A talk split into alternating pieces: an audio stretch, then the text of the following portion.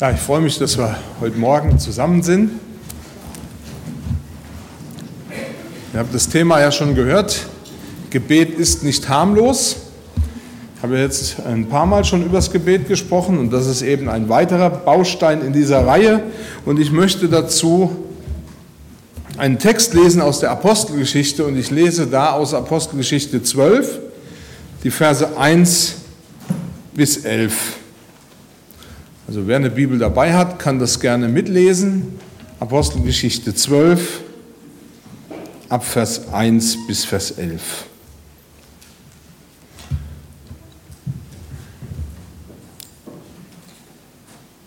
Um diese Zeit legte der König Herodes Hand an einige von der Gemeinde, sie zu misshandeln. Er tötete aber Jakobus, den Bruder des Johannes, mit dem Schwert. Und als er sah, dass es den Juden gefiel, fuhr er fort und nahm auch Petrus gefangen. Es waren aber eben die Tage der ungesäuerten Brote. Als er ihn nun ergriffen hatte, warf er ihn ins Gefängnis und überantwortete ihn vier Wachen von je vier Soldaten, ihn zu bewachen. Denn er gedachte, ihn nach dem Fest vor das Volk zu stellen. So wurden nun Petrus im Gefängnis festgehalten, aber die Gemeinde betete ohne Aufhören für ihn zu Gott.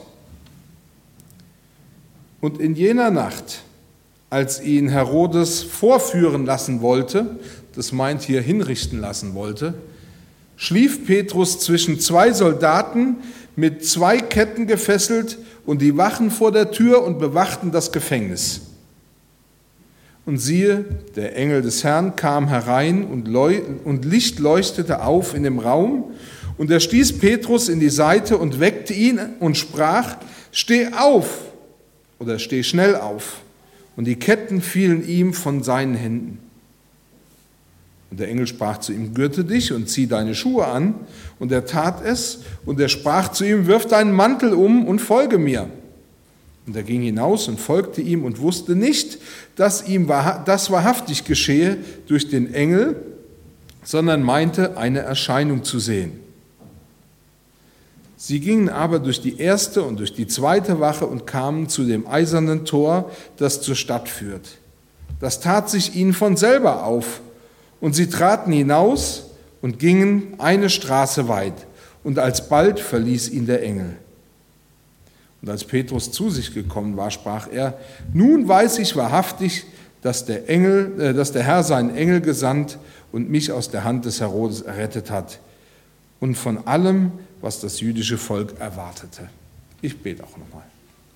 Vater, ich danke dir dafür, dass du uns dein Wort gegeben hast. Danke, dass wir uns darauf verlassen können, dass dein Wort wahr ist und dass es für uns eine Quelle der Weisheit ist. Aber ich bitte dich, dass du heute Morgen unser Herz veränderst, dass du uns unser Zutrauen durch dein Wort zum Beten stärkst, zu dir stärkst. Segne dein Wort an uns. In Jesu Namen. Amen.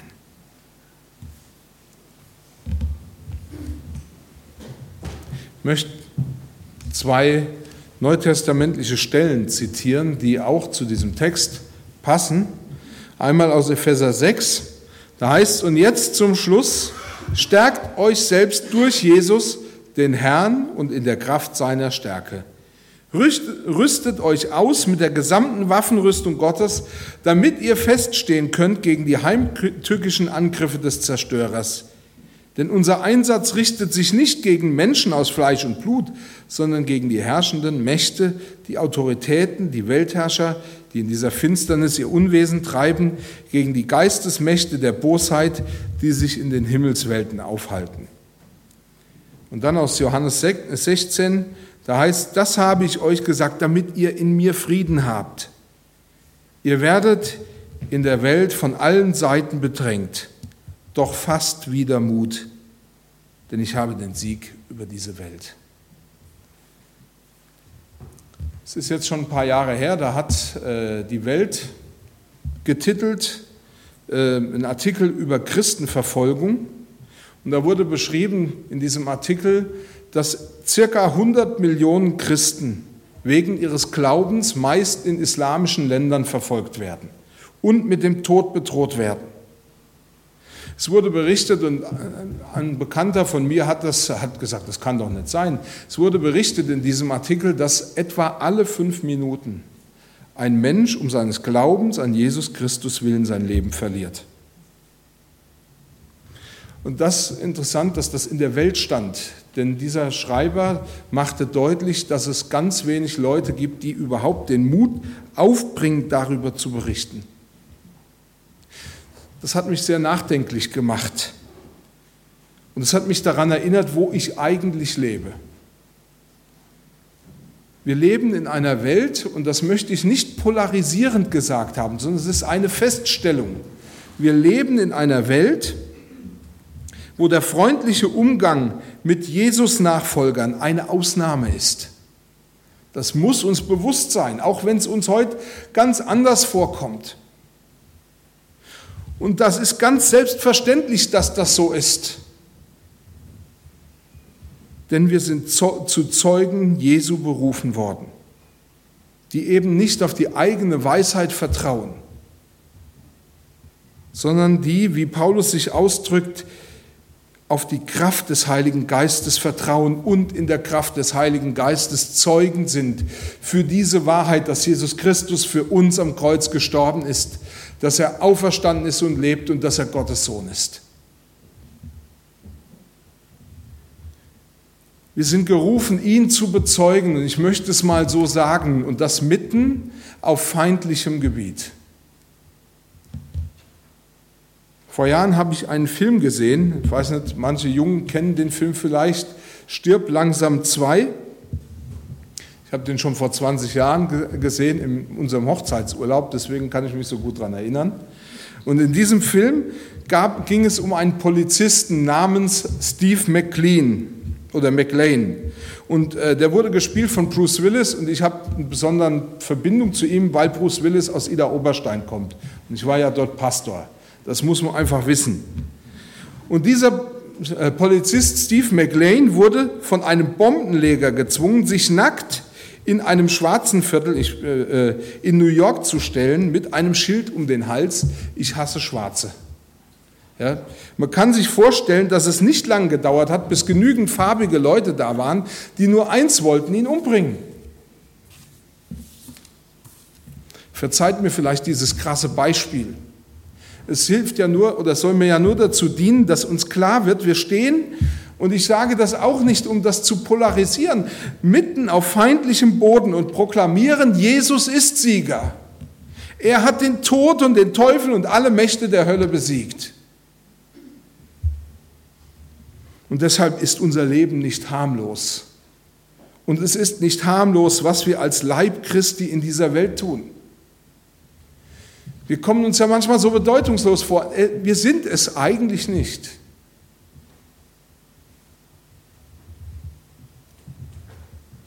Aber in diesem Bewusstsein, dass uns klar ist, dass unser Leben nicht harmlos ist vor Gott, möchte ich trotzdem auch darauf hinweisen, dass wir grundsätzlich nicht auf das Böse oder auf die Macht der Finsternis starren, wie das Kaninchen auf die Schlange, sondern auf Jesus der alle Macht und Herrschaft hat über alles. Wir schauen auf ihn. Wir schauen, was Gott uns als Hilfen für ein Leben in dieser Welt geschenkt hat. Und genau deswegen möchte ich heute noch einmal bewusst unter dieser Perspektive darüber sprechen, was Gebet ausmacht. Gebet ist nicht harmlos. Und ich habe heute Morgen zwei Punkte mitgebracht, die ich anhand dieses Textes entfalten möchte. Das erste ist, Gott hat mit uns einen Plan. Wenn wir diesen Text aufmerksam gelesen haben, die ersten Verse, dann ist uns das schon relativ deutlich geworden, dass hier etwas steht, was uns innerlich in Unruhe versetzen muss. Da heißt es, zu dieser Zeit griff König Herodes einige Mitglieder der Gemeinde an und misshandelte sie. Er ließ dabei auch Jakobus, den Bruder von Johannes, mit dem Schwert töten. Als er merkte, dass das den Anführern der Juden gut gefiel, ließ er auch Petrus gefangen nehmen. Das geschah während des Passafestes, an dem man ungesäuertes Brot isst. Er ließ also Petrus verhaften und setzte ihn im Gefängnis fest. Und es war ganz klar, auch ihn wollte er hinrichten. Als Christen muss uns eine Tatsache im Leben bewusst sein. Und es ist eine wichtige Tatsache. Gott hat einen Plan für dein Leben. Und dir muss bewusst sein, dass alles, auch das Böse, dem du in dieser Welt ausgesetzt hast, Gottes Macht nicht einschränkt, sondern dass es zu deinem Besten dienen muss. An keiner Stelle erwähnt die Bibel, dass wir als Christen vom Leiden ausgenommen wären oder dass Gott uns vor Leid immer verschont, zu jeder Zeit. Paulus berichtet hier im zweiten Korintherbrief zum Beispiel im sogenannten Leidenskatalog von zahlreichen Misshandlungen, die er von Folter, von Steinigung, von Gefängnis, die er um des Glaubens an Jesu willen zu ertragen hatte. Aber er macht auch deutlich, dass dich dieses Elend nicht beeindrucken muss. Gott will vielmehr, dass dich dieses Elend oder solches Elend anstachelt, Jesus noch mehr zu vertrauen, weil dir klar wird, dass niemand so sehr unser Vertrauen verdient und es nichts mehr lohnt, als sich wirklich von ganzem Herzen auf ihn zu verlassen. Paulus selber hat es in seinem Leben erfahren, dass er festgestellt hat, es Gott gebraucht das alles, damit ich mein Vertrauen noch mehr auf ihn setze zweiten Korintherbrief sagt er, wir wollen unbedingt, dass ihr wisst, Schwestern und Brüder, in welche Bedrängnisse wir in der Provinz Asia geraten sind. Es ist wirklich so, wir sind in große Schwierigkeiten geraten, dass es nicht mehr auszuhalten war. Es war mehr, als wir ertragen konnten, so dass wir schließlich am Leben selbst verzweifelten. Wir hatten dabei schon längst alle Hoffnung aufgegeben, dass wir noch einmal dem Tod entrinnen könnten.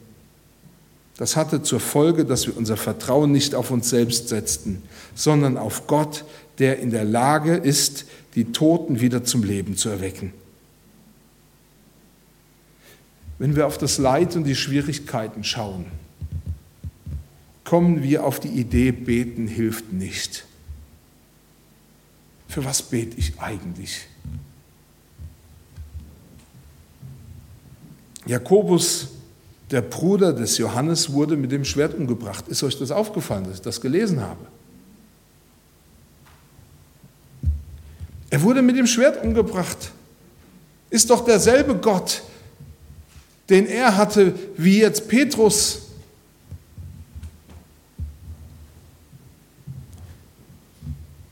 Aber wenn ja, und wenn wir an die Gemeinde denken, dann können wir davon ausgehen, dass sie alles dafür getan haben, dass dieser Jakobus gerettet wird. Sie haben gebetet, aber offensichtlich nützt Beten ja nichts, oder? Ich weiß nicht, wie viele Leute heute Morgen hier sitzen, die sagen, ich habe aufgehört zu beten, weil es nichts nutzt.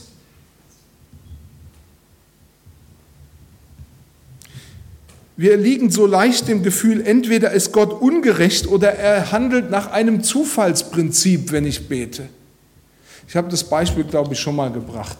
Ich habe vor einiger Zeit so Briefe von einer ähm, Versicherungsgesellschaft gelesen, in der die Leute geschrieben haben, warum sie die Rechnung nicht bezahlt haben. Und dann fand ich eins grandios, was jemand geschrieben hat. Er hat geschrieben, Wissen Sie, ich mache jeden Monat ein Budget. Und dann werfe ich alle Rechnungen in einen Hut. Und dann rühre ich einmal rum und dann ziehe ich drei Rechnungen raus, die ich bezahle. Tut mir leid, Ihre war diesmal nicht dabei. Manche denken, Gott macht genau so. Wir beten, dann rührt er in seinem großen Gebetstopf rum und zieht mal eins. Und herzlichen Glückwunsch, wenn gerade mal dein Gebet in der Gebetslotterie gezogen worden ist.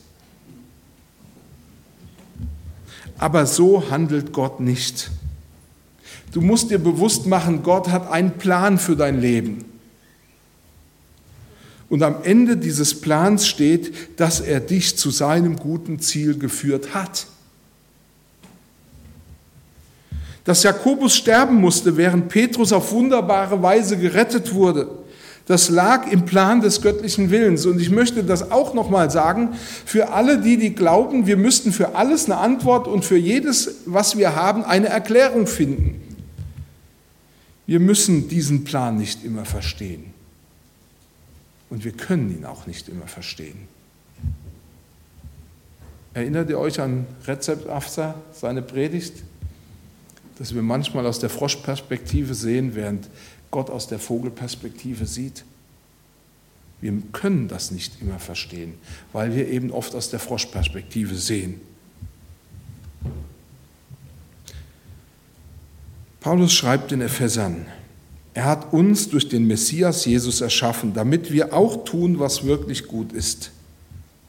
Diese Taten hat Gott sozusagen schon vorbereitet und wir sollen sie jetzt in unserem Leben in die Tat umsetzen. Das heißt, Gott hat einen Plan und wir leben nach diesem Plan. Wir folgen diesem Plan.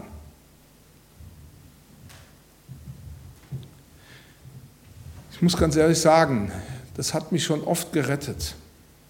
Denn ich kam manchmal in meinem Leben in Situationen, da habe ich es nicht verstanden, wie das sein kann. Wir haben manchmal finanzielle Schwierigkeiten gehabt. Jahrelang haben wir mit finanziellen Schwierigkeiten gekämpft. Und manchmal kam der Gedanke bei mir auf, ist das gerecht? Dass es anderen immer so gut geht, dass die die Aufträge kriegen, wann sie brauchen und die Kunden zahlen, wann das Geld eben benötigt wird und bei mir das anders läuft? Ist das gerecht? Warum müssen wir eigentlich so viel leiden? Hört das denn nie auf? Und gerade in dieser Zeit, wo es mir auch wieder mal schlecht ging, dann ist in derselben, äh, innerhalb eines Jahres erst meine Großmutter also verstorben und dann danach völlig unvorbereitet mein Vater. Und ich muss ehrlich sagen, das hat mich, das hat mich aus der, auch stark aus der Bahn geworfen, innerlich. Ich habe das, glaube ich, noch nie so oft gesagt, aber das hat mich sehr betroffen gemacht. Und für mich zeigte sich das Leben in diesen Jahren oft wie ein Kampf ums nackte Überleben. Und ich sage das nicht, weil ich das verglorifizieren will, sondern weil es so war. Aber ich kann euch ganz ehrlich sagen, es hat mich oft gerettet und getröstet. Gott hat einen Plan für mein Leben und seine Kraft kommt in solch schwachen Menschen, wie ich einer bin. Und daran hat sich bis heute nichts geändert in solch schwachen Menschen wie ich einer bin zu seinem Ziel. Das hat mich getröstet. Wisst ihr, im Hebräerbrief werden wir darauf hingewiesen, dass das Volk Israel, als sie gegen Gott murrten, Gottes Ruhe verwirkten, steht dort im Hebräerbrief. Und dann lässt Gott diesen Hebräern im Blick auf ihre Vorfahren sagen, heute, wenn ihr seine Stimme hören werdet, verstockt eure Herzen nicht die Leute des Volkes Israels haben sich in der Wüste an einer Sache schuldig gemacht. Sie haben Gott vorgeworfen, dass er sie nur in die Wüste gebracht hat, um sie umzubringen, um mit ihnen zu spielen. So ähnlich wie die Katze unseres Nachbarn. Ich kam mal runter auf den Hof und dann sah ich, wie die Katze unserer Nachbarin mit einer Maus gespielt hat. Die ganze Zeit, die hat sie nicht gefressen. Sie hatte immer wieder mit ihr gespielt, hat ihr mal eine gegeben, dann hat sie wieder laufen lassen, dann hat sie wieder gefangen, wieder eine gegeben. Manchmal hat man so den Eindruck, Gott bringt dich in so eine Situation und, und wahrscheinlich spielt er doch nur mit dir. Aber wisst ihr, das war eigentlich die Sünde der Israeliten damals, dass sie Gott nicht vertrauten. Ja, sie hatten kein Wasser, aber sie vertrauten Gott nicht, dass er sie versorgen würde, wie er es versprochen hat. Sie glaubten nicht daran, dass Gott sie an ihr Ziel führen würde. Ihre Befürchtung war, wir werden in der Wüste verdursten. Wie gesagt, die Sünde der Israeliten in der Wüste bestand darin, dass sie Gott nicht vertrauten und dass sie ihm unterstellten, dass er es nicht gut macht mit ihnen, sondern schlecht. Aber Gott führt uns gut. Du musst nicht mal darum beten, dass Gott dich gut führt, weil Gott dich gut führt.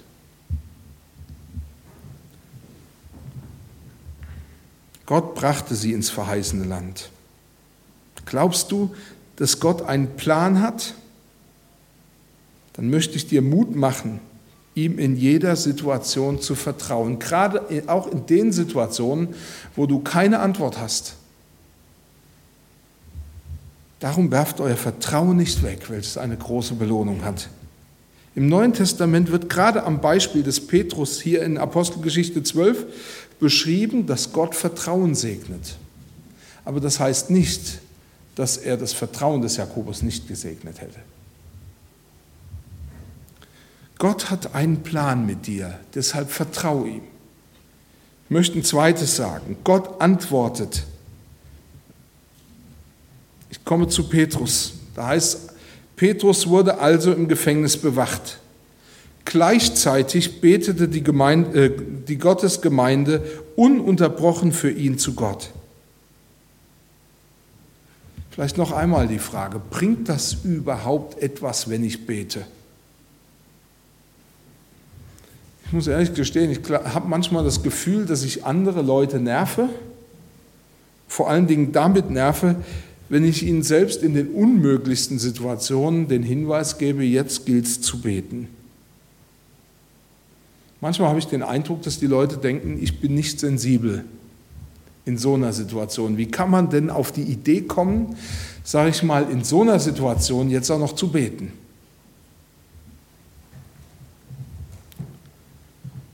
Aber ich glaube fest daran, dass es gilt, gerade in den Situationen, in denen ich keine Antwort habe, zu beten.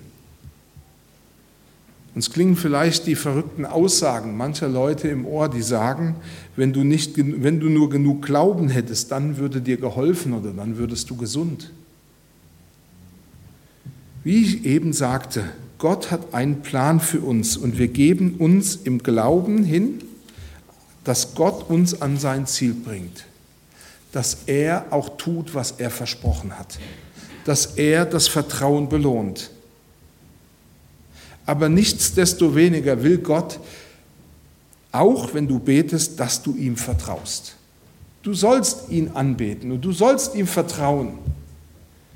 Ich habe dazu einen Ausschnitt gefunden von Martin Luther, den er 19, äh, 1519 in Wittenberg in der Schlosskirche zum Thema Gebet gepredigt hat. Und ich fand das sehr bemerkenswert und deswegen werde ich hier Dr. Martin Luther zitieren.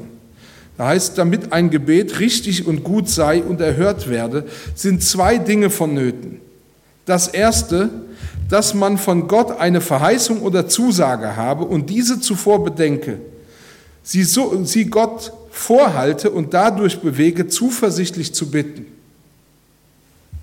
Denn wenn Gott nicht hätte geheißen zu bitten und Erhörung zugesagt, könnten alle Kreaturen mit allen Bitten nicht ein einziges Körnlein erlangen. Und dann kommt das Zweite, sagt daraus folgt, dass niemand von Gott etwas erlangt wegen seiner oder wegen seines Gebetes Würdigkeit, sondern allein aus dem Abgrund göttlicher Gütigkeit, der allem Bitten und Begehren zuvorgekommen ist. Durch sein gnädiges Zusagen und Heißen bewegt er uns zu bitten und zu begehren, damit wir erlernen, wie gar viel mehr er für uns sorgt und mehr zu geben bereit ist, als wir zu nehmen und zu suchen bereit sind. Und lernen, kühn zu werden, um zuversichtlich zu bitten, weil er alles und mehr darreicht, als wir bitten.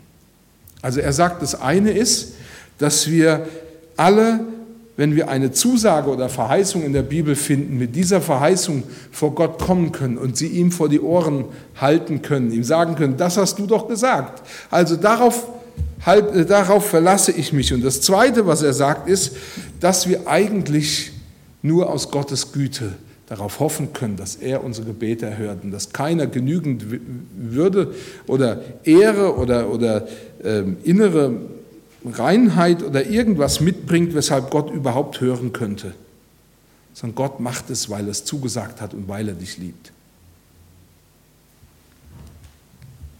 Und deswegen können wir auch alles bitten und kühn bitten.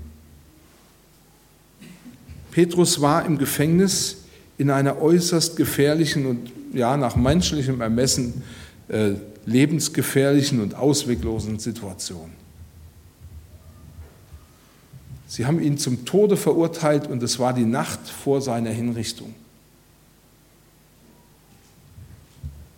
Aber die Gemeinde betete und glaubte, dass Gott handelt und dass er handeln will. Und dann handelte Gott auch. In einer neutestamentlichen Theologie von Leonhard Goppelt schrieb er bemerkenswerten, den bemerkenswerten Satz, Glaube gewinnt erst Gestalt, wenn der Einzelne in, äh, der, in einer konkreten Situation auf Selbsthilfe und Selbstsicherung verzichtet und bei ihm Hilfe sucht und findet. Glaube muss der Aufbruch aus dem Status quo sein aus dem, was ich jetzt erreicht habe. Glaube heißt, ich setze mein ganzes Verlangen auf dich, mein Vertrauen auf dich und ich achte weniger auf meine Selbstsicherung, dass ich genügend abgesichert bin, als darauf, dass ich alles, mein ganzes Vertrauen auf dich setze. Petrus konnte sicher nicht auf Selbsthilfe oder Selbstsicherung zurückgreifen. Er hatte keine Chance mehr aus eigener Kraft aus dieser Situation herauszukommen. Nichtsdestoweniger musste er vertrauen. Und nichtsdestoweniger habe ich mich entschlossen, mehr und mehr auf meine Selbstsicherungen, auf meine Selbsthilfe zu verzichten und zu glauben. Martin Luther schreibt, dieses Menschenherz hält nicht still, darum kann Gott ihm nichts geben. Der Glaube aber hält das Herz still und vertraut darauf, dass Gott gibt. Und ich denke, dass das sicherlich eine Übung ist, vor Gott sein Herz stillzuhalten. Zu sagen, Herr, ich vertraue dir, auch wenn ich jetzt gar nichts sehe.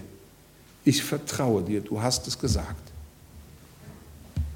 Torrey, ein amerikanischer äh, Erweckungsprediger, schrieb dazu, das Gebet hat heute noch genauso viel Macht, wenn Menschen auf Gebetsgrund stehen. Gott hat sich nicht geändert. Sein Ohr hört noch genauso schnell auf die Stimme echten Gebets.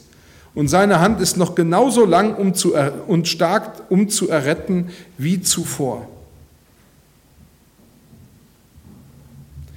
Natürlich frage ich mich, warum wir nicht noch mehr eine Gemeinde sind, die auf das Beten vertraut.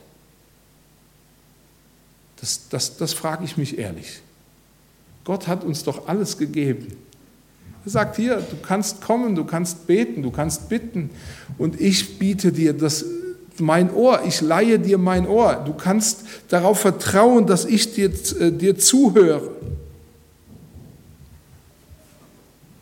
Ich bin eigentlich nur auf eine Lösung gekommen und vielleicht stimmt er mir da ja zu. Vielleicht liegt es daran, dass durch alle Gedanken und intellektuellen Überlegungen, die wir über das Gebet anstellen, nicht Vertrauen ins Beten, sondern eher Misstrauen gesät worden ist. Wenn das Beten ja so kompliziert ist und richtig beten so kompliziert ist, warum sollte ich denn dann beten?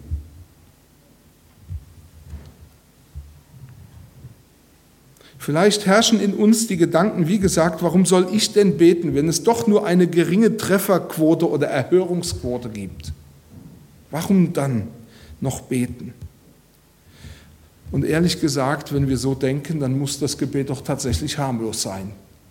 Dann muss es letzten Endes wenig bringen zu beten. Und dann ist es auch nicht sinnvoll zu beten.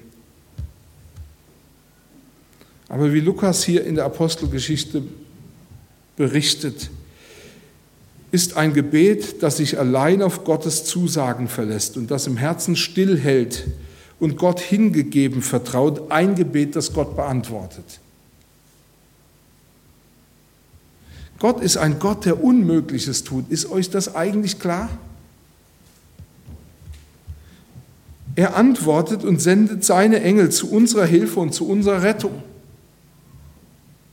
Nach rein menschlichen Vorstellungen war Petrus bereits tot. Er war dem sicheren Tod verfallen. Und aus eigener Kraft, wie gesagt, wäre er nie frei gekommen. Und ich möchte das heute ganz deutlich sagen. Glaube ist keine Spekulation, sondern ein Denken und Handeln und Vertrauen im Willen Gottes. Ich glaube nicht, weil es verrückt ist, sondern weil Gott es will. Ich bete für Erweckung zum Beispiel nicht, weil es verrückt ist, sondern weil Gott es so will.